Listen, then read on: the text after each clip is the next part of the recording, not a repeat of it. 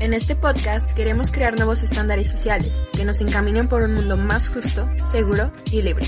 Sabemos que falta un enorme camino por recorrer, pero hay que empezar de algún punto, ¿no? Esto es Subversives. Hola amigues, bienvenidos a un episodio más de Subversives. Hoy les traemos un tema muy interesante. Hablaremos acerca de cómo los medios de comunicación sexualizan y también eh, muestran mucho esta imagen de masculinidad. Y pues hoy para este tema traemos un invitado llamado Jorge Emilio y estamos muy emocionados, esperamos que les guste mucho este tema y pues di hola Jorge. Hola, soy Jorge Emilio y aquí estoy. Estoy muy contento, muy emocionado. Estaba medio nervioso, pero muy feliz de estar aquí. Soy un gran fan del podcast. Amo. Estos. Gracias, gracias. Fan número uno de nuestro podcast. Pero bueno, Los amo. amigos, amigas, hoy vamos a empezar, antes de entrarle duro con el tema principal, eh, hay un relajo en León y si no están informados, pues es el momento de que se informen, porque están pasando muchas cosas que probablemente pues no siempre nos enteramos, no siempre nos damos cuenta. Y este es uno de los mil casos en el país, de este nos dimos cuenta de forma pues nacional, pero es algo que pasa. Entonces, como ustedes saben, Citlali eh, está en León, Bueno, no estoy en León, pero soy de León y estuve cuando sucedieron los hechos. Hace como una semana aproximadamente, una chava llamada Evelyn denunció públicamente que policías habían abusado de ella y la habían lastimado física y sexualmente. Entonces, los colectivos feministas en León dijeron, vamos a hacer una protesta pacífica. Y comenzaron a hacer una protesta pacífica en el arco de la calzada de la ciudad, pero después llegaron al expiatorio y aquí grafitearon unas letras que estaban ahí. Entonces, cuando empiezan a grafitear esta parte que solo es metal, vaya, este, pues los agentes de policía se pusieron un poco agresivos con las morritas chidas que estaban haciendo lo que se tiene que hacer para que nos escuchen. Y pues bueno, desaparecieron a 25 chavas después de la protesta. No se supo de ellas en 3, 4 horas. Cuando las liberan de Cepol, ellas dicen que fueron lastimadas física y sexualmente por los policías, donde no solo desaparecer a las mujeres es un delito, sino también el cómo las trataron. También lastimaron a medios de comunicación y bueno, hay muchos videos circulando en redes sociales donde se puede ver cómo los, los policías pateaban y lastimaban a las protestantes. También detuvieron a un hombre que se metió a defender a algunas chicas dentro de la manifestación porque se puede ver demasiado el abuso de poder. Y bueno, el día de hoy es 25 de agosto, va a haber otra marcha en Guanajuato Capital.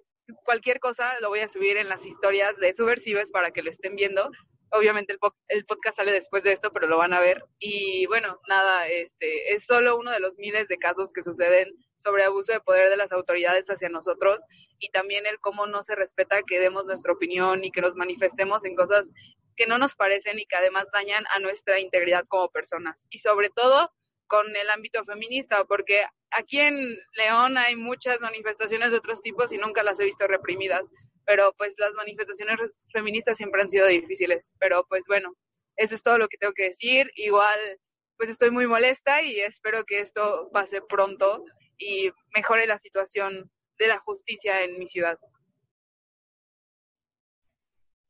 Ahora, Shalom va a contarnos un poco del tema que vamos a hablar hoy y pues bueno, nos va a introducir a qué es lo que vamos a discutir el día de hoy. Gracias, Citlali. Este, pues, ay, no sé qué decir, la verdad es que es algo, lo que acaba de platicar Citlali, pues es algo muy común y es algo que, que pues debería de importarnos a todos. Pero bueno, esperemos que sigan habiendo mujeres fregonas levantando la voz. Si están escuchando esto, se la rifan. Muchas gracias por, por manifestar y por hacer escuchar lo que pensamos, lo que sentimos muchas mujeres en México. Entonces, pues vamos con el tema. Eh, vamos a hablar de la representación en los medios. Creo que todos crecimos pues viendo televisión, viendo programas de ese, series, películas o escuchando música. Y de cierta forma, pues estos medios nos han enseñado y nos han educado y actualmente pues dictan cómo nos comportamos y marcan como cuál es nuestra cultura como sociedad. Y pues nos han inculcado valores no todos buenos, obviamente, y nos dicen cómo es que es tener una relación, cómo vivir nuestra sexualidad, nos definen qué es lo normal, nos dicen qué es tener éxito y final, al final de cuentas pues reflejan personajes ficticios, ¿no? Eh, podemos ver figuras que están alejadas de la realidad y crecemos y morimos aspirando a convertirnos en algo así que al final de cuentas no, no siempre es real. Entonces, hoy vamos a hablar de cómo estos medios nos han educado en diferentes formas, ya sean música, en cine, televisión, internet, comerciales y así. Entonces, ¿qué opinan? Eh, ¿Qué les parece si empezamos hablando de música? Vaya, vaya, este, bueno, yo, yo nunca, siempre se me grabó una frase de Taylor Swift donde dijo que la industria de la música era una para los hombres y otra para las mujeres. Y pues hay muchísimas cosas donde nosotros podemos ver que las artistas, sobre todo las mujeres, son súper sexualizadas, desde sus videos musicales hasta la letra de sus canciones. Y pues claro, siempre hay los típicos machitos en internet diciendo como, ay, no, sí, mi esposa, y yo le haría mil hijos y no sé qué. cuando en realidad pues la artista solo está haciendo su, su trabajo, cantar, ir a shows, etcétera. Y pues también el, el que una mujer se despierte y diga, no, yo voy a hacer una canción que pues hable de ciertos temas o que hable de lo que hablan las canciones de los hombres, pues también está criticado, ¿no? Digo, ustedes tendrán muchos ejemplos, pero esa es mi opinión general al área de la música.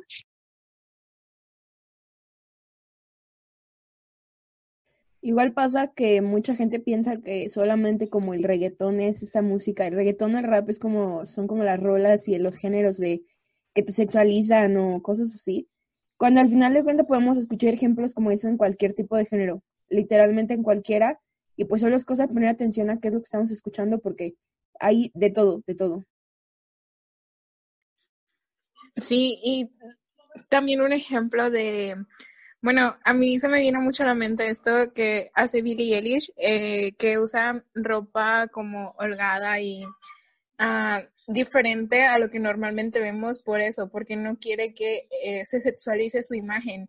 Y pues es algo que si nos damos cuenta, la mayoría de las cantantes femeninas es como que, bueno, femeninas no, mujeres, perdón, eh, es normalmente como lo que vemos. Eh, que utilizan su cuerpo, su imagen para pues darle como que propaganda a todo esto de sus canciones y todo eso.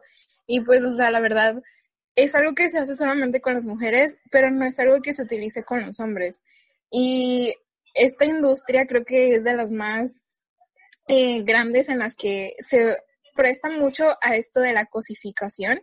Y pues aquí vamos a hablar de este concepto muy eh, vamos a hablar mucho de este concepto y yo les quiero decir como que qué significa la cosificación y em, tiene como que su origen en los años 70, se empieza a usar más o menos por esos años y pues eh, representa cuando nosotros ponemos a una persona como objeto, ya sea sexual o de utilizarlo para algo, o sea, cuando nosotros empezamos a tomar a una persona como un objeto, como una cosa.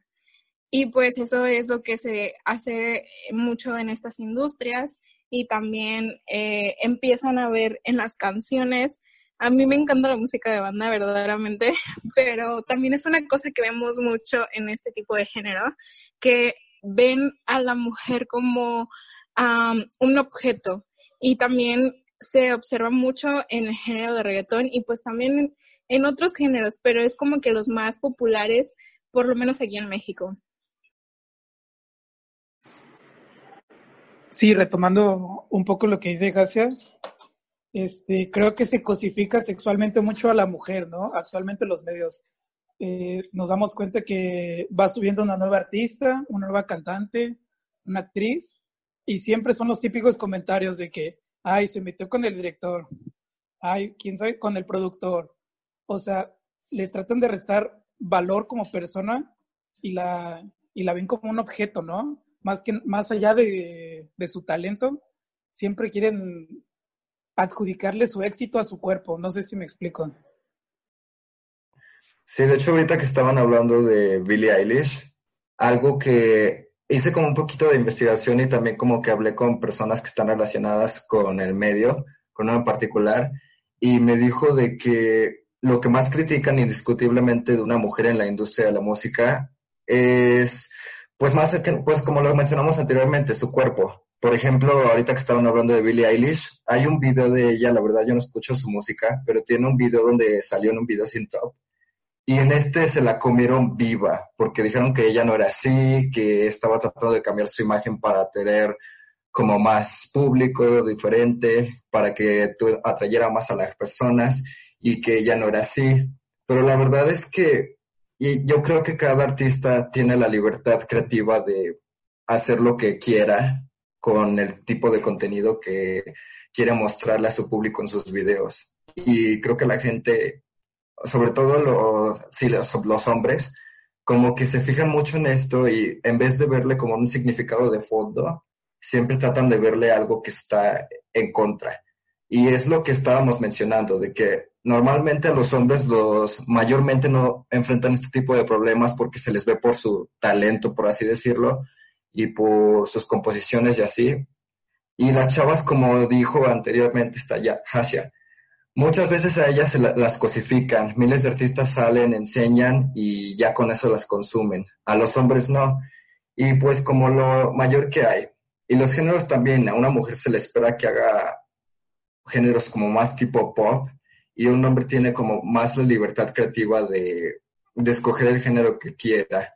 Y también muchas veces a los productores, cuando quieren tratar con alguien, de, con una mujer, sobre el contenido creativo que ésta quiera manejar o el género, normalmente no quieren tratar con ella, quieren tratar con alguien que está de por medio en la relación, ya sea su representante o algo, para tratar de llegar como a un punto en el que haya un entendimiento de hombre a hombre, porque les da miedo aterrizar a temas controversiales, les da miedo tratar con una mujer, de ver lo que ésta puede opinar al respecto sobre distintos temas y tratan de evadirlo.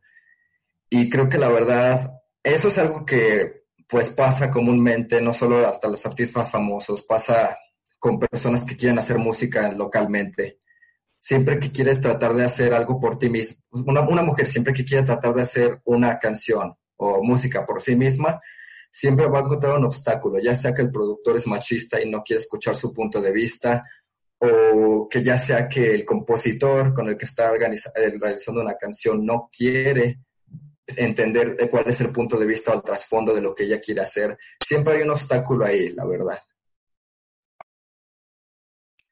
Bueno, ahorita con lo que mencionas de los obstáculos, voy a poner un ejemplo así que me acuerdo perfecto y es Madonna. Madonna primero se volvió un sex symbol para muchísimas personas y después ella dijo, ¿sabes qué? Yo no quiero ser eso y hace Vogue, o sea, la canción de Vogue que representa la comunidad LGBT y después saca otras canciones haciendo referencias impresionantes a que a las mujeres se nos ve como objetos, a que las comunidades son mucho más que solo caras bonitas pero empieza a ser súper criticada por muchos medios y empieza a ser como, es que antes Madonna era épica y ahora ya no. Cuando fue como, oigan, no. Y actualmente vuelve Madonna a ser tendencia porque pues sale, ¿no? En sus fotos como con las piernas abiertas. El discurso que dio hablando de cómo una mujer es más que un símbolo sexual. Y también la foto, la última foto que tiene con su hija, donde se ve que no se rasuran, cómo las lincharon y cómo han linchado a Madonna durante estos últimos 20 años por todo eso. Pero, ah, no fuera el loco de Kanye West que se pone a hacer sus tonterías y todos los hombres defendiéndolo y no, sí, eh, él tiene razón. O sea, en verdad ¿qué les pasa? Y nadie les dijo nada cuando lo estaban defendiendo. Y si se les dijo, se les dijo de forma respetuosa. Y bueno, cuando tú quieres ser como, o sea, cuando tú defiendes a Madonna, te dicen cosas como, ay, es que seguro quieres ser igual de puta que ella, o quieres tener el éxito que tiene ella por lo que hizo. Es como, dime qué hizo aparte de romper un montón de estereotipos y hablar de cosas que ningún artista se atrevía a hablar. Porque hasta donde yo sé, Madonna no ha tenido escándalos sexuales con directores y productores y si los ha tenido se ha demostrado que pues no son no son reales. En cambio, pues hay un montón de artistas hombres que han tenido escándalos sexuales seguidísimos y nadie dice nada. O sea, ¿por qué criticar a alguien que sí se puso a hablar de cosas que nadie más hablaba, no? A mí me recuerda todo esto también el tema de la virginidad de Britney Spears y cómo Justin Timberlake fue un total patán idiota. Y, o sea, cómo la juzgaron, era una niña y todos los problemas que se le vino a raíz de eso. O sea, ella verdaderamente era una niña en ese momento y la industria la acabó y de los medios no la bajaban como una puta, porque esa fue la palabra y solamente fue con un hombre pero para todos ya era puta, ¿por qué? Porque no se esperó hasta el matrimonio. Y, o sea, su breakdown y todo por lo que la, la juzgaron y todo lo que se le vino a raíz de eso y cómo ahora pues ha tenido muchos problemas, hasta tuvo problemas por la custodia de sus hijos, un montón de cosas y al patoncito de Justin Timberlake le alaban todo y nunca se le puso en su lugar por todo lo que hizo, porque lo que él fue fue una grosería, fue una cosa horrorosa. O sea, qué asco de persona, la neta. Sí, de hecho, ahorita que estabas hablando de Madonna, era un punto que quería mencionar, la verdad, porque o sea, artistas como Madonna o Cher son artistas que realmente son, me han inspirado, la verdad. Son mujeres que, la verdad, son unas diosas en general. Madonna es una mujer que ha atravesado todo tipo de controversias, todos los videos que en los, en los que hace, por ejemplo, Vogue, que está inspirado en esta danza de la comunidad LGBT y también, por ejemplo, Like a Prayer, que también se la comieron viva por, sobre todo, el enorme racismo que había en la época y todavía sigue habiéndolo. Entonces, cierto que ella utilizó su plataforma y utilizó su música para enfrentar todos estos problemas de los que nadie estaba hablando y como era alguien revolucionario ante ello y alguien que estaba apenas ya mencionándolo, mucha gente aprovechó esto y dijo, está loca, está desesperada, no sabe lo que quiere, es una puta, como tú dices, la verdad. Entonces yo siento, o por ejemplo, Cher, que es una mujer que toda la vida, desde que era pequeña, fue criada por, una, por su madre, toda la vida siempre tuvo como este rol femenino en ella para empoderarse, que no necesitaba un hombre, que podía salir adelante ella misma. Incluso tiene una canción que se llama Women's World, que adoro. Y son mujeres y Britney Spears, como lo estabas diciendo, también es una mujer que ha sido arrebatada de sus libertades y de todo y de sus derechos humanos sobre todo por no quedarse en el status quo de la sociedad en patriarcal en la que vivimos y por salir adelante y dar sus opiniones. Y no es como lo mismo con los hombres. Por ejemplo como estabas mencionando Kanye West que el problemón que tuvo con Taylor Swift y lo apoyaron, a Taylor casi se la acaban, ella tuvo que renovarse, ella tuvo que salir adelante por ella misma y regenerarse como artista, y es algo que los hombres realmente no enfrentan. Y eso es un enorme problema, que siempre buscan una forma de silenciar a las mujeres en la industria de la música. Yo en lo personal no escucho mucha música pop, y, pero las tres artistas que acabo de mencionar, Emilio, lo que es Britney, eh, Madonna y Cher, a mí se me hacen una, o sea, son símbolos que todos deberíamos de tener presentes, que han hecho algo por diferentes movimientos y por diferentes causas, pero sobre todo para que se visibilice a la mujer en la forma en la que se tiene que ver, no como pues solo un sex icon y ya. Sí, la verdad creo que deberíamos de seguir apoyando y y normalizando este tipo de acciones que artistas quieren llevar a cabo para que desde el spot en el que están y en el que las escuchan puedan levantar la voz y hablar por todas las personas que, que durante años han estado pues abajo. Y yo me imagino que no solamente para, pues no sé, para los fans ha sido una revolución padre, siento que igual han sido movimientos que han significado algo para otras artistas, mujeres, que de igual forma pues sí, expresaron todo lo que ellos querían decir. Y mm, ahora, hablando como desde el lado negativo de la música, amigos, tengan mucho cuidado con lo que escuchan. Luego ponemos rolitas que, ay, maldita sea, tienen mucho ritmo, pero dicen cosas tan horribles. Digo, yo en lo personal, este, amo, me encanta, adoro bailar.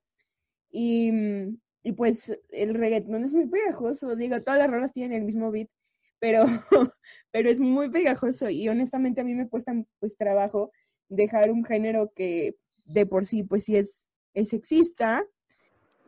Sí, Shalom, y no solo es en el reggaetón, o sea, en, en mucha música que consumimos, eh, pues se escuchan este tipo de frases que denigran a la mujer en diferentes maneras.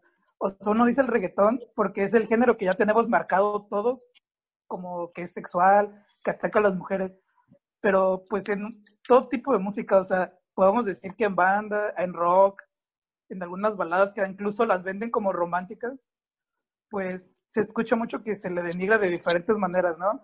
Y uno lo consume sin saber porque es pegadiza, está de moda, la ponen todos los antros, pero muchas veces no nos ponemos a como analizar la letra en sí, ¿no? Y el daño que nos hacen, porque ya las vemos normal. Yo tengo otro ejemplo, está esta canción de, a mí me gusta, se llama No soy una de esas, de Alejandro Sáenz con Jessie Joy. Y pues a mí me encanta mucho Alejandro Sáenz y todo ese rollo. Y o sea, a lo mejor verdaderamente eh, él no le haría daño a una mujer o algo así, pero en su canción, en la letra, lo que está mostrando es como la normalización de esto de que si una mujer te dice que no, tú debes como de convencerla para que te diga que sí, o tienes como que, si ya te dio entrada al principio y después te dice que no, o sea, no, no se puede echar para atrás. O sea, eso es lo que nos muestra esta canción. No, nunca es tarde para echarse para atrás. O sea, si tú decides ya no darle entrada a alguien, o sea, tú tienes todo el derecho del mundo y vamos viendo como que estas cosas muy normales y inconscientemente escuchamos estas canciones y vamos normalizando como que esto de que un chico te diga que ya no te puedes echar para atrás y cosas así. Y son pequeñas cosas, tipo como los micromachismos, empezamos a, como que tomar estas cosas muy normales. Y pues la verdad es que no, nos están dando un mensaje. Bueno, yo, yo creo que todos hemos crecido con música regional mexicana, ¿no? Un a mí en lo particular me encanta. Y hay dos canciones que a mí me causan un buen de conflicto, porque siempre las escucho, en cualquier reunión familiar las escucho, y es la de La Media Vuelta, que habla de un amor posesivo y megatóxico, que la ha cantado José Alfredo, Luis Miguel y un montón de artistas, y digo, ok, va, no es tan machista, pero habla de un amor posesivo y de cómo eres el objeto de alguien. Y luego está una de Alejandro Fernández que se llama Cascos Ligeros, que a mí, o sea, no, o sea, simplemente vean la letra de la canción y es como, si una mujer no quiere contigo una relación en serio o, o así, pues que te hable con eso y después ya ves qué, qué sucede, ¿no? Pero no la vas a llamar de cascos ligeros. También hay, hay otra canción que es de otro género completamente diferente, que aplaudo que la hayan editado, es la de La Ingrata de Café Tacuba, donde creo que Café Tacuba es de las pocas bandas que, que se dijo así de, oigan, perdón, no vamos a volver a cantar La Ingrata original, y hicieron otra versión que la verdad está, está decente, pero pues como en todo, ¿no? Hasta la banda que más progresista se creía ha tenido canciones machistas y crecimos con canciones machistas. También hablando de esto relacionado a lo que dijo Citrali, yo crecí con las cumbias y un ejemplo claro está la de 17 años de Los Ángeles Azules y, o sea, prácticamente están aceptando una relación entre una menor de edad y una persona ya mayor y, o sea, estos tipos de relaciones son muy malas, ¿saben? Son malísimas, raza, porque una persona más grande que tú se aprovecha en muchos sentidos. Y pues también está, está la de No te metas con mi cuco y un montón de canciones más. Y si quieren, hasta podemos luego hacerles un post en Instagram contándole acerca de pues qué canciones conocemos nosotros y para que les sea más fácil identificarlas. Hace unos meses, pues cancelaron a Bad Bunny en Spotify, le bajaron una canción, pues muy famosa, ¿no? porque o sea si tu novio no te, ya nos la sabemos, ¿no? Y pues la gente empezó a decir, oye, ¿cómo bajas esto? Y, o sea, hay, una hay un disco entero de un rapero que se llama Johnny Scutia, que tenía canciones de que nombres viola la, o Yuya o así, o sea, con letras súper explícitas y bueno, ni siquiera son canciones, pues, o sea, es una, una porquería, sinceramente. Y es impresionante ver cómo esto estaba en Spotify y hasta que Bad Bunny no hizo una canción, nadie habló de esto.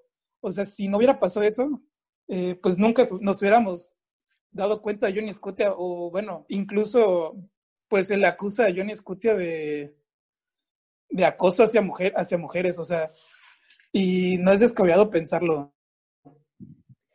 Que obviamente los versos de Bad Bunny no son menos malos que, que cualquier otra canción que fomente el sexismo y la misoginia. Al final de cuentas, cualquier cosa no importa, no importa su magnitud, tiene un impacto pues muy grande.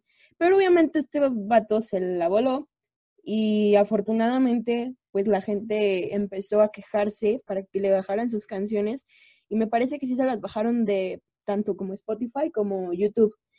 Entonces, pues, ay, no sé, siento que no podemos controlar lo que mm, marcas y, y compañías grandes comparten, pero pues mínimo sí podemos controlar lo que nosotros escuchamos y decimos, decidimos meternos a la cabeza y, y, y aprendernos y cantar. Entonces, bueno, la música es un rollo muy grande. Podríamos hablar 10 horas de la música y no acabaríamos. Pero, ¿qué les parece si pasamos a la parte de el cine y la televisión como medio y sexualización masiva? y ¿Qué opinan? Sí, yo, yo quiero hablar de algo que en los últimos, algo reciente, algo reciente.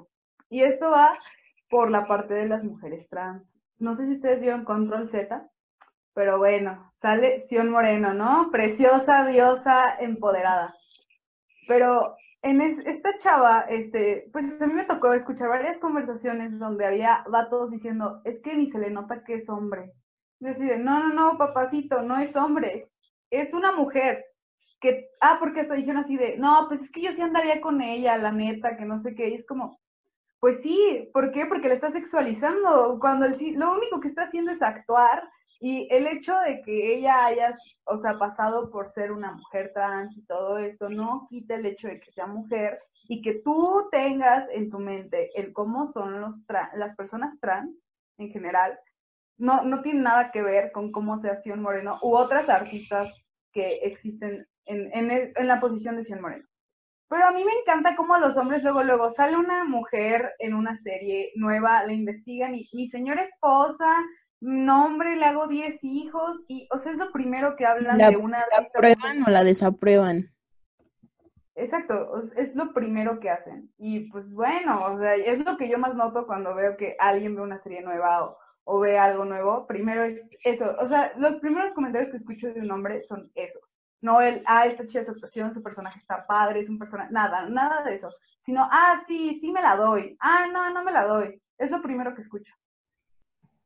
Sí, de hecho ahorita que estabas comentando sobre los sobre este tipo de contenido de personajes, no sé si han visto la serie de Euforia, que ahora ya es como todo un hit de, de Zendaya.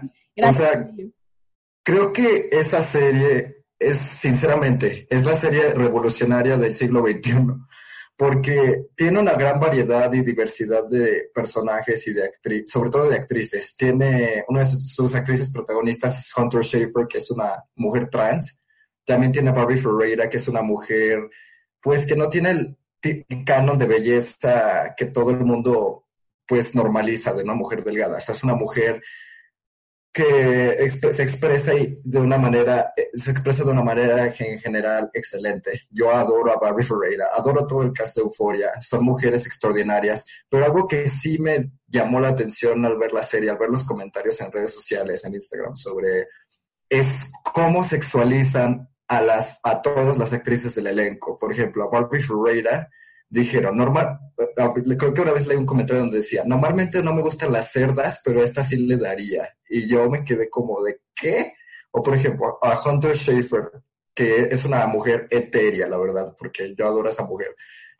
La buscaron en, hubo un comentario de un tipo que decía, la busqué en Google y es, y porque en los primeros capítulos como que no se especifica que es trans, o como que lo sabes ya más adelante y se quedan como, ¿es trans? ¿Cómo puede ser trans? Está hermosa, la verdad si yo me la daría. Y es como esa necesidad de sexualizar a las actrices por la forma en la que sus personajes se expresan y la forma en la que quieren vivir su vida libremente y en la serie quieren sentirse liberadas sexualmente. y esa necesidad de andar sexualizando todo, de hacerlo todo los hombres de ellos mismos, de sus placeres, sobre todo en una serie como Euforia, que es una serie que la verdad mis respetos. Entonces sí tengo como un problema en este punto de vista. ¿Qué opinan ustedes? De Euforia, la verdad es que yo la empecé a ver porque Emilio me la pasó y 10 de 10. Creo que si tienen la oportunidad, pues sí, véanla. Creo que es una serie que humaniza a sus personajes. Son como personajes que se desenvuelven un buen, tienen un desarrollo muy grande y, y sobre todo te muestran la capacidad de cambiar y la capacidad de pues tomar decisiones y proyectar una juventud real, no como las de los shows de los años 90. Y sí, si pueden, véanla. Pero bueno, eh, dejando un poquito de lado Euforia, creo que gran parte de los problemas que podemos tener en, en, en películas y en todo ese rollo de series es que bueno, yo por lo menos culpo mucho al hecho de que los personajes mujeres que llegamos a ver o con los que crecimos normalmente fueron escritos por hombres. Entonces, no tienen como la representación que la representación correcta. Incluso cuando tenemos un personaje mujer que dices, "Wow, es así, sí se ve real, esa no se ve como una fantasía", es porque el personaje lo escribió una mujer.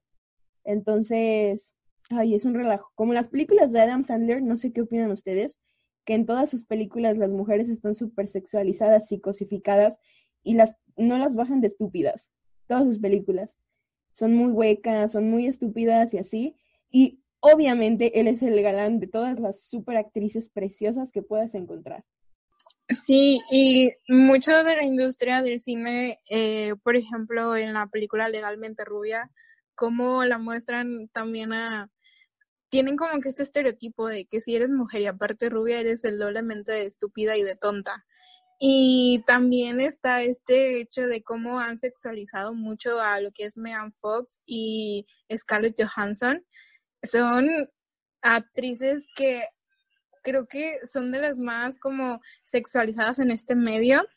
También está el hecho de, o sea, nosotros crecimos, bueno, yo particularmente crecí viendo el cine de oro mexicano y es un cine muy machista. Los personajes y todo esto nos enseñaron como que a normalizar todas estas conductas machistas, todo esto de que la mujer para la casa, eh, estas cosas son solo para mujeres, estas son solo para hombres, no te metas en cosas que son de hombres, cosas así. Y pues crecimos con esto, con esta cultura. Y hasta ahora es como que estamos viendo un pequeño cambio, no, no ha sido tampoco tan, tan así drástico y cosas así, pero ya estamos viendo un cambio en lo que son las series, en tipo las series como Annie with Annie y Sex Education y pues todas estas series que empiezan ya como que a normalizar el hecho de vernos más como eh, iguales. Ya no debemos de tener estos prejuicios y estereotipos contra la comunidad queer, ya no debemos de tener eh, como muy presente el body shaming y pues todas estas cosas también, ideas machistas, eh, que repudian también al feminismo. Y entonces empezamos a ver como que este cambio en las cosas que también vemos en la televisión, pero aún así hay cosas que están presentes. Hay muchas cosas que nosotros no nos damos cuenta que aún siguen presentes y pues es muy importante también como que analizar el contenido que estamos viendo para pues dejar de, normalizar tanto estas ideas que se vuelven un tipo de violencia en, en nuestro diario. Bueno, este, hay una de lo que dijo Hasia, digo, de lo que dijo Shalom, de la parte de cómo se ve la diferencia entre alguien, o sea, entre cómo una mujer, cuando una mujer lo produce y cuando lo produce un hombre en, en el cine. Yo soy muy fan de Harley Quinn, desde antes de que saliera la película de El Escuadrón Suicida. Y sí, también a mí me hicieron burla porque única y detergente cuando yo decía que me gustaba Harley Quinn. Pero podemos ver muchas escenas donde su cuerpo es súper sexualizado en Escuadrón Suicida y luego vemos Aves de Presa donde se le ve como una persona completamente normal después de una, ok, no una persona completamente normal, pero se ve la gran diferencia, o sea, entre todo lo que está sucediendo. Entonces, pues sí, es, es un punto que yo quería retomar de lo que dijo Shalom. Y de lo que dijo Hasia, es la parte de ver el cine de oro mexicano. Amigos, sí, está muy bien producido y está muy, muy padre verlo otra vez pero vean todo lo que ha producido México en arte la mayor parte del tiempo, sobre todo en televisión y cine, y todo es súper machista, súper machista, donde los hombres son el todas mías y las mujeres pues sirven para, para servir a los hombres, vaya, nada más, como ahí redundante, pero es para lo que nos muestran el, el cine y la televisión mexicana. Sí, retomando nuevamente la forma en la que son representados los personajes femeninos en la industria del entretenimiento en general, algo que he estado viendo mucho y que he estado planteando es cómo a través del tiempo la forma en que estos son escritos ha, ha, ha, sido, ha ido cambiando debido a las nuevas plataformas y a la nueva información que hay.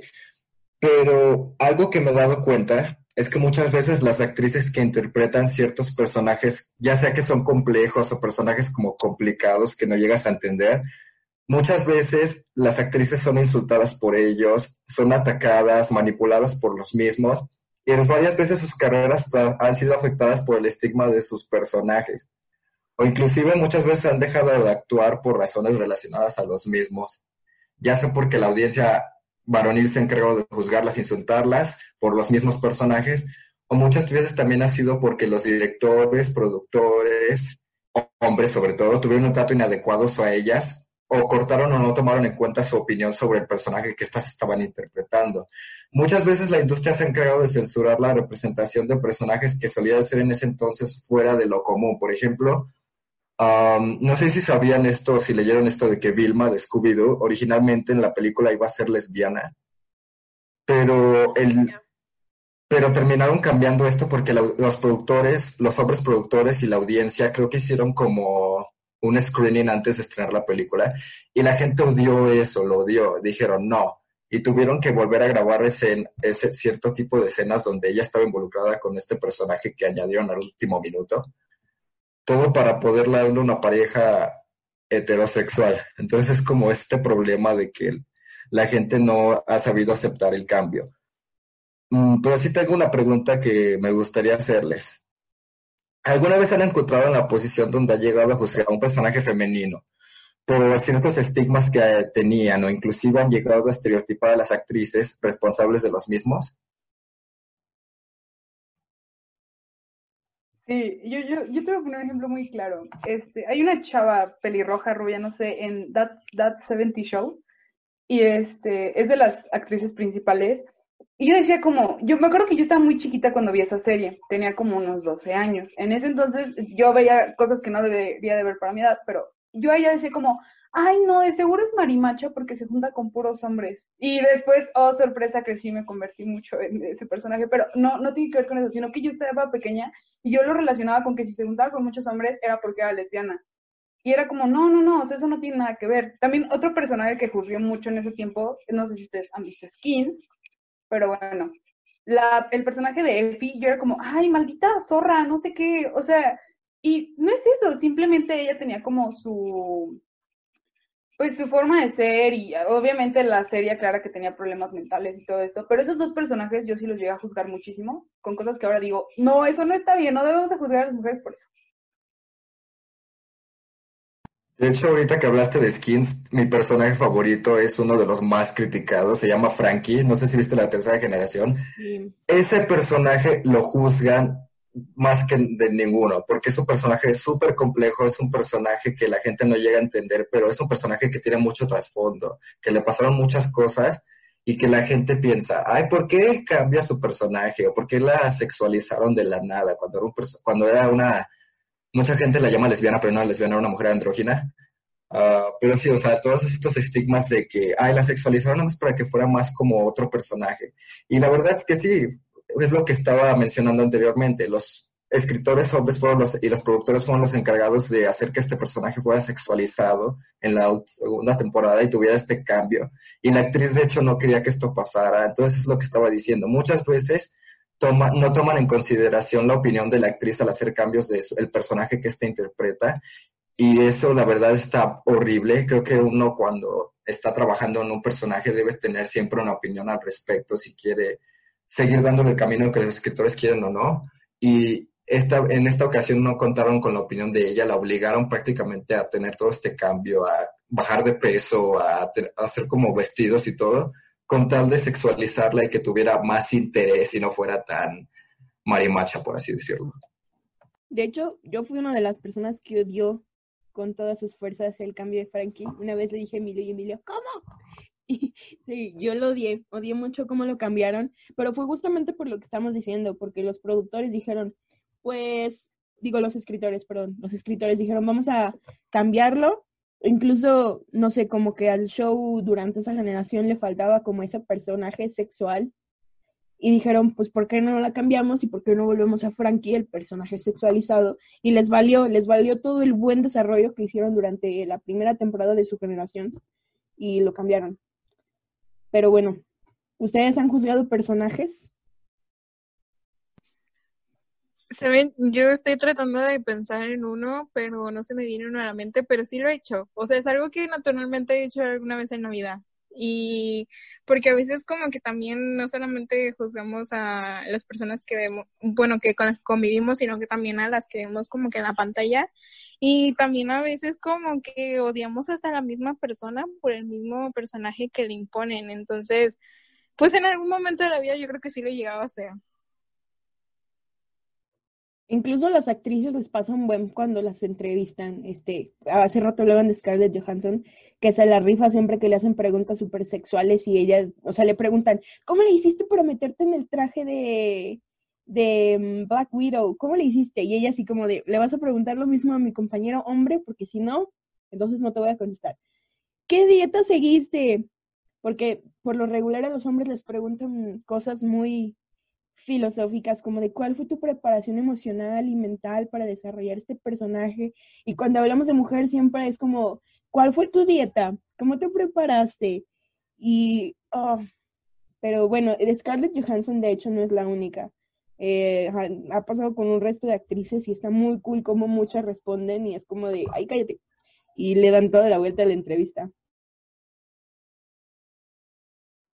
Bueno, yo voy a hablar de una actriz más mexicana. bueno, la conozco por el personaje de Mónica Robles en El Señor de los Cielos. No vean esa serie. Pero bueno, esta actriz este, es bastante buena para contestar entrevistas. O sea, termina esta serie que habla de narcotraficantes y de ella fue, o sea, ese personaje fue súper sexualizado y fue como el icono de el pues del género de los buchones vaya mucho tiempo y así decían como yo quiero una morra como esa entonces, cuando ella habla primero de que ella no está de acuerdo en grabar la serie, pero sin embargo hubo un punto donde pues aceptó y la hizo, no solo se proclamó en contra del narcotráfico, sino que dijo como, ¿saben qué? Yo estoy en contra de todo lo que promueve ese estilo de vida, porque habla de maltrato hacia las mujeres, de menospreciarlas, de cómo ellas no tienen voz ni voto, sino que solo son objetos. Y es de las pocas actrices mexicanas de la actualidad que he escuchado decir cosas como, Sí, ¿saben qué? Es que yo no estoy de acuerdo con que sexualicen a una mujer, aunque ella haga escenas de, sexo, pero es muy diferente porque a los hombres no les preguntan como, oye, ¿y si lo hacen real o qué te costó de esas escenas?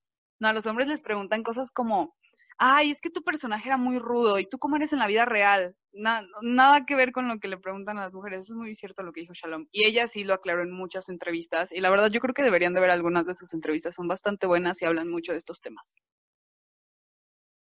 Yo quiero hablar también de una de mis películas favoritas. Y, Casi no te escuchas. Te apaste el micro.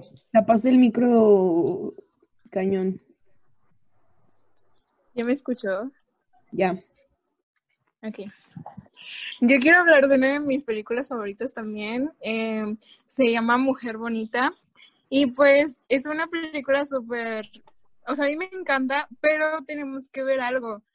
Eh, cuando Edward em, en todo momento ve a Vivian como un objeto, como algo que puede comprar. O sea, sí se termina enamorando de ella y todo este rollo, pero, o sea, él nunca la deja de ver como algo, una mercancía. O sea, eh, él siempre era como de, ok, te quiero aquí y ten dinero.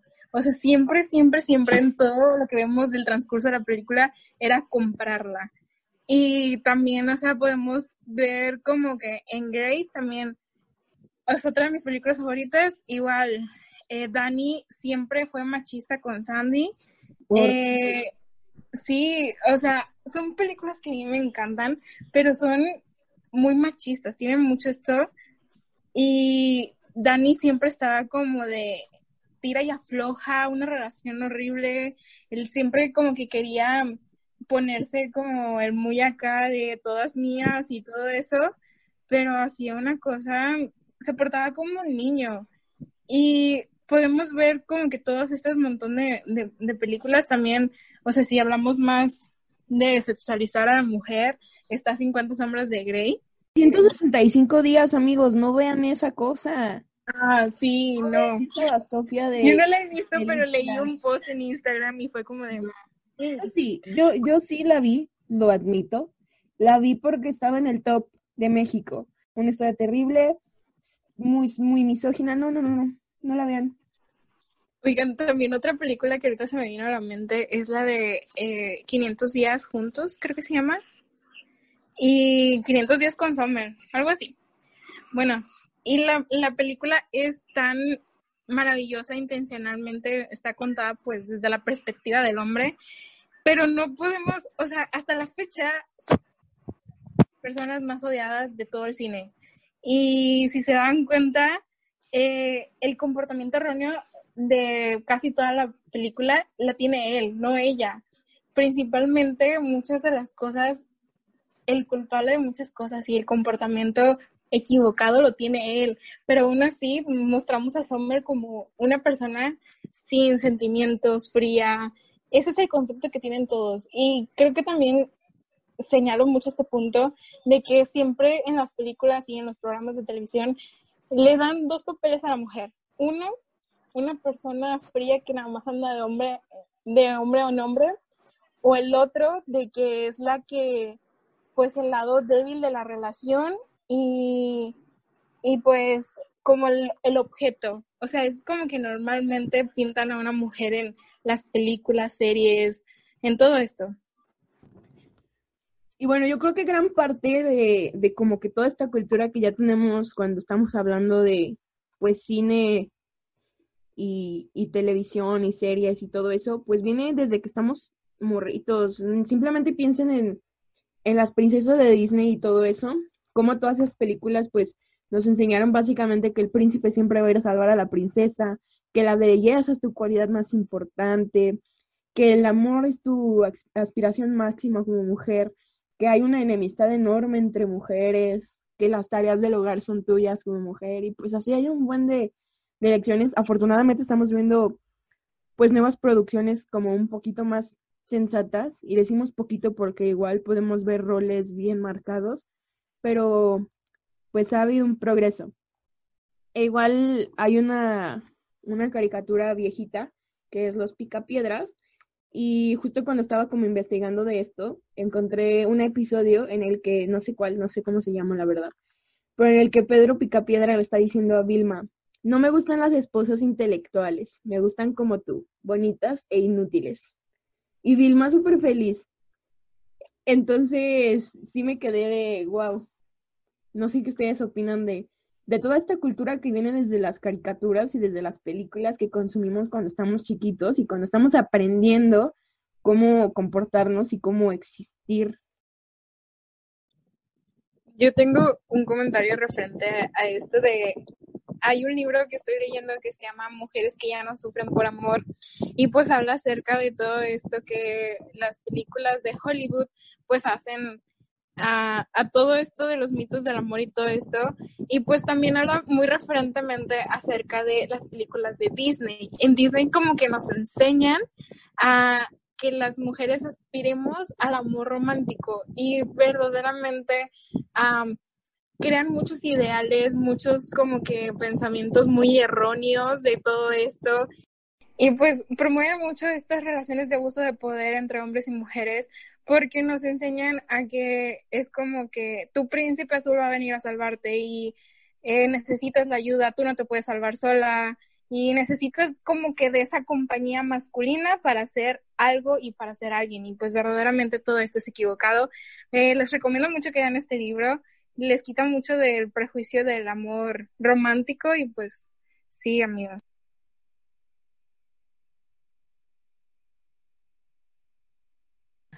Bueno, ya nada más para pues concluir mi punto de vista en el tema de cine y de programas de TV, ah, me gustaría decir que la mayoría de las historias, películas o series de televisión que últimamente, sobre todo en este año, me han he amado y la verdad son de mis favoritas, son producciones escritas, dirigidas, o que donde están involucradas mujeres, la verdad. Son historias que realmente siento una conexión profunda.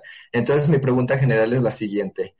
¿Creen que el hecho de que haya ahora más directoras, escritoras, productoras, ha, ayudado a que haya un mejor desarrollo de personajes femeninos o de historias sobre mujeres? ¿Y creen que esto puede impactar en la vida real y ayude a borrar ciertos estigmas o estereotipos de la mujer? Sí, sin duda alguna. O sea, la verdad, yo creo que es súper importante tener a más mujeres productoras y cineastas y escritoras, porque sí ves mucha la diferencia entre cómo se desarrollan los personajes femeninos escritos por mujeres y los que son escritos por hombres. Hay mucha, porque los hombres siempre han dicho que no nos entienden y que somos súper complicadas, pero no es eso, más bien no se dan el tiempo de ver nuestros puntos de vista y desde dónde queremos hablar o qué queremos que se visualice hacia las demás generaciones de mujeres. Entonces esa parte sí es súper importante.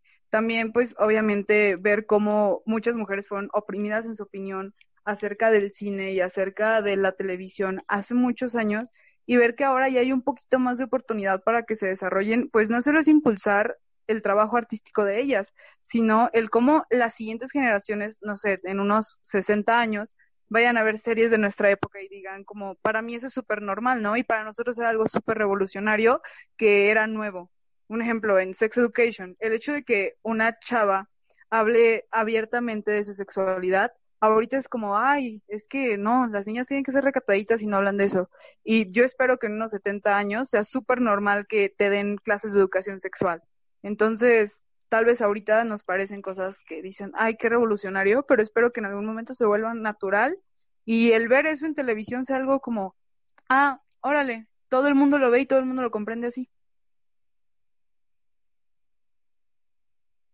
Sí, igual yo creo que es necesario que podamos ver a más mujeres involucradas en el ámbito del, del entretenimiento y medios y eso, porque pues más del 70% de, de todo estos, de los medios es dirigido por hombres. Entonces, pues sí necesitamos ver a más mujeres escritoras, productoras, directoras, más mujeres nominadas al Oscar, porque no es que no haya talento, sino es que no, no son visibles.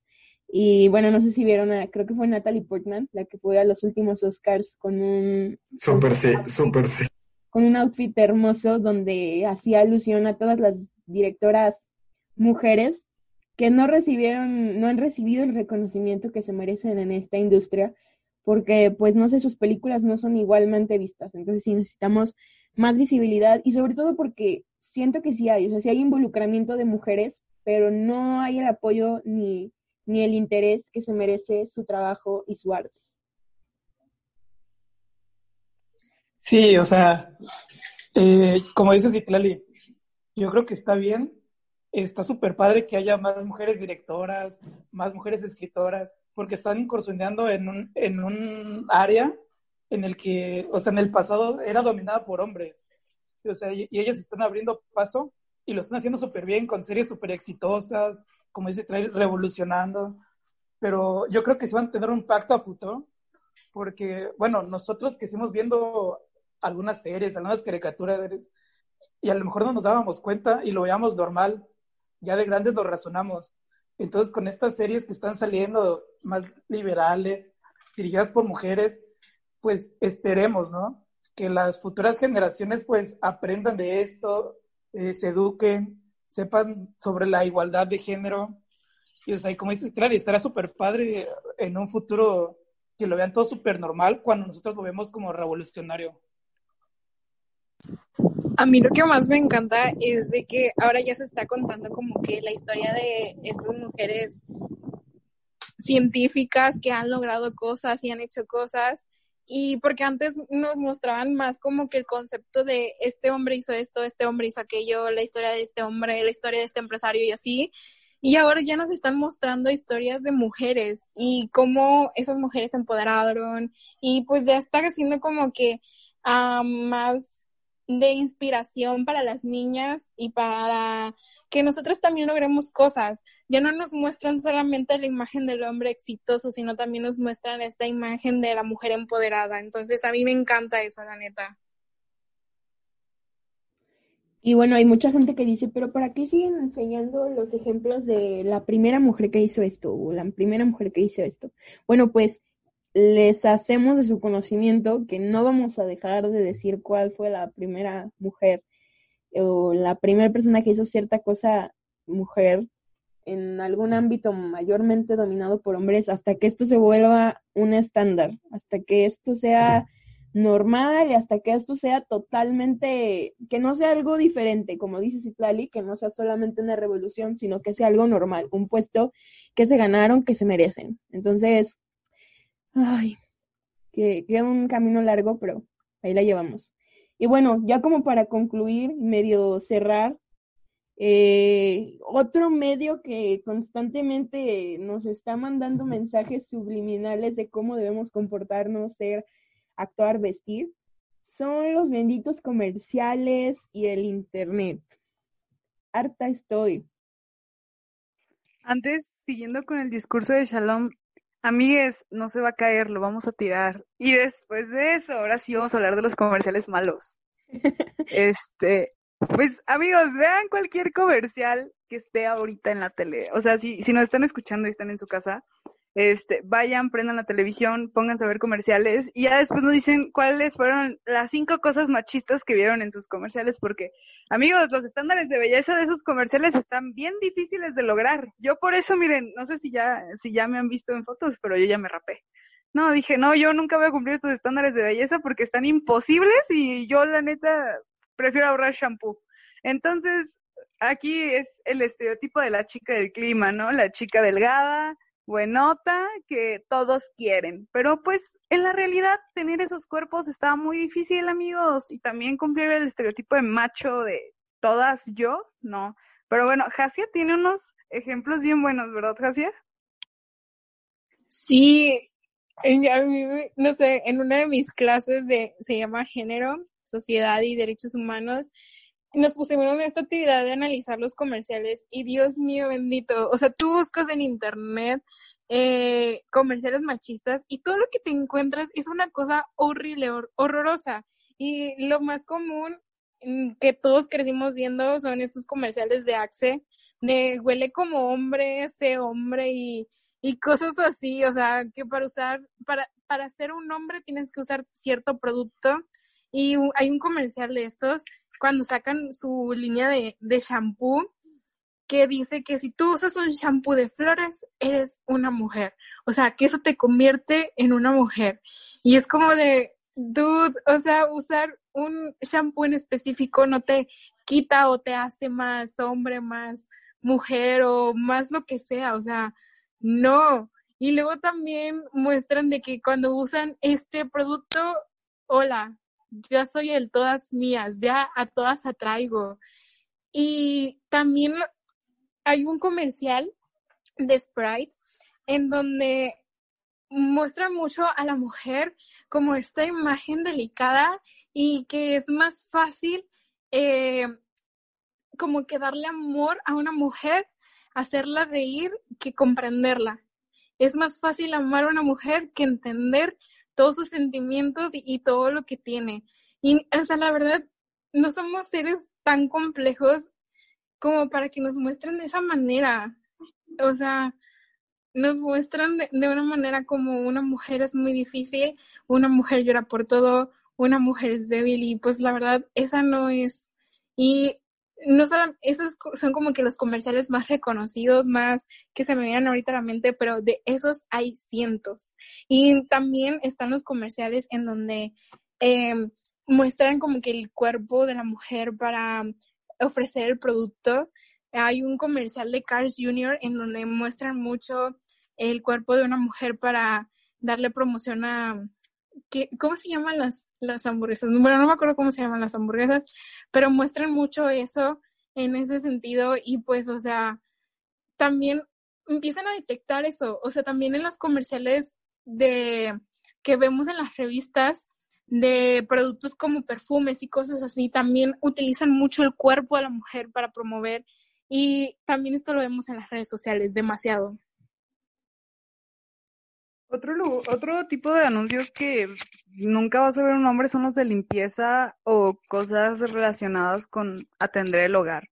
Casi siempre ves mujeres. En los de maestro limpio, el único hombre que sale pues es maestro limpio y sale musculoso y atractivo dándole los pues las cosas para limpiar la casa a las mujeres y esto es muy cierto, en todos vemos mujeres nada más. Me he dado cuenta que bueno, en todos los comerciales que van dirigidos hacia los hombres, sexualizan a la mujer siempre.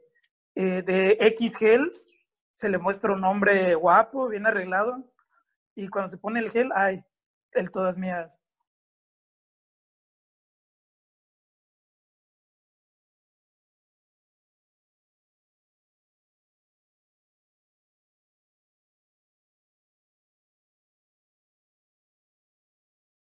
Y es para llamar la atención de un hombre. O sea, siento que eso ya está de más, esto ya está obsoleto. La mujer es más que su cuerpo, o sea, y en, y en los medios se sigue manejando de esa manera, ¿sabes? Y es indignante. Creo que ahorita que estamos hablando de comerciales de tema de género, hay dos comerciales que últimamente se me han estado viniendo mucho a la mente que han estado pasando. Uno es el de Lomecan. No sé si han visto el comercial de Lomecan, donde dicen de, de las niñas bien. Hay una parte al final donde, del comercial donde dice el de Lomecan, el de las niñas bien, que antes se normalizaba mucho esto de que dijeran las niñas bien y la gente no decía nada. Y ahora el comercial dice niñas bien y es como una queja sobre qué es ser niña bien y pasan a mujeres empoderadas, pasan a mujeres de todo tipo de culturas, que son mujeres que están hartas de la sociedad patriarcal. Y creo que es algo que los comerciales han estado, o sea, las personas que hacen los comerciales han estado dando cuenta o han recibido comentarios de, las, de la gente, sobre todo, de que para tú qué vas a definir qué es lo que es ser una mujer bien, qué es lo que es ser una mujer mal, tú, tú, tú quién eres para definir todo eso. Y otro comercial que también se me viene mucho a la mente es el de Bonafont, hay una parte donde hay una mujer que está amamantando y la gente se le queda viendo como raro. Y luego al final se dan cuenta de que no, no está raro amamantar, no está raro ser tú misma, no está raro ser una mujer con tatuajes. O sea, como que hoy en día la gente, o sea, están dando cuenta las personas que hacen los comerciales de que cosas que antes se normalizaban, que decían, ya no está bien porque la gente ya tiene otra mentalidad, la gente está avanzando y la gente no se va a quedar callada ante lo que quieran vender con esos productos, con eslogans machistas y con material y contenido que ni al caso, la verdad. Otro comercial que les super recomiendo ver es el de Nike de cómo hacer las cosas como niña. Ese es súper bueno, en verdad, véanlo, está muy padre. Y hay muchos comerciales, sí, hay muchos comerciales últimamente que la verdad dices, qué bueno que se está tomando conciencia. Pero amigos, lamentablemente es tiempo de despedirnos de ustedes. Estamos terminando otra grabación más de su podcast, Subversives. La verdad queremos agradecer mucho. Sí, sí, dale. Queremos, queremos agradecer mucho a Emilio por su participación. Fue muy importante para este episodio porque nos ilustró en muchas cosas. Así que un aplauso aquí virtual para el Emilio. virtuales. Reacción. Uh, ustedes no lo ven, pero estamos reaccionando en su entonces... No, la este, verdad es que, ah, perdón, no, la verdad es que yo estoy muy agradecido con ustedes por haberme invitado. La verdad, cuando Shalom me dijo, la verdad, yo me sentí muy, muy bien, pero muy nerviosa al mismo tiempo, porque la verdad, los, a cada uno de ustedes los admiro como personas. Cada quien más tiene una personalidad magnífica. Son personas geniales y este podcast que están haciendo, la verdad, es muy importante. Creo que es muy importante informarle a la gente de nuestra generación sobre todos estos problemas que está habiendo últimamente, la verdad. Y es muy importante, pues, que la gente se concientice y tenga, la, y la verdad tenga ya otra mentalidad y se, abiertos a cambiar su opinión sobre ciertos temas, rompan estigmas o rompan estereotipos, los temas tabú, sean abiertos y la verdad se eduquen, la verdad, y se tengan una mentalidad más abierta y se eduquen sobre todo. Así que, pues la verdad, muchísimas gracias por invitarme, soy un gran fan, espero que en un futuro vuelva a estar aquí con ustedes porque la verdad se, les tengo mucho cariño y amo su podcast. Voy a chillar. por dos. Estuvo buena la plática, ¿eh? Este, la verdad es que esta vez nos extendimos un buen, pero de hecho creo que hasta nos, falta, nos faltó tiempo para cubrir muchas cosas que, que todos queríamos decir. Y muchas gracias, repito, muchas gracias Emilio por acompañarnos, porque aportaste muchas cosas muy cool que fue como, wow, no me había preguntado eso, pero buena pregunta. Y mm, bueno, solamente para invitarlos, invitarlas a las personas que están escuchando, que mm, pues empiecen a cuestionar, no porque hayamos escuchado algo, hayamos visto algo toda nuestra vida, significa que, que sea la forma correcta de relacionarnos con otros, que sea la forma correcta de tratar a otras personas. Entonces, más que nada, esta es una invitación a que se cuestionen que si lo que ven, que si lo que escuchan, lo que consumen de los medios de entretenimiento está bien o, o no. Digo, bien o no es algo muy subjetivo, pero pues sí, háganse preguntas. Y otra cosa que quiero hacer énfasis, no se trata solo de que como mujeres nos hagamos preguntas, sino también ustedes que están escuchando como hombres también se cuestionen, porque mm, los estereotipos y los prejuicios no solo nos afectan a nosotras, también a ustedes. Entonces, todos hay que cuestionarnos, todas, todos, todes. Recuerden siempre cuestionarse, pues nos despedimos, muchas gracias y pues ese, siempre pregunten y cuestionen y quemen cosas de vez en cuando. Bueno, muchas gracias por escuchar eh, este nuevo episodio. Nos vemos la siguiente semana. Igual estaría muy bien que nos propusieran un tema por nuestra cuenta de Instagram. Y bueno, Jasia. Bye, les TQM. Chavito. Bye, nos queremos. Muchas gracias. Muchas Adiós. Bye bye.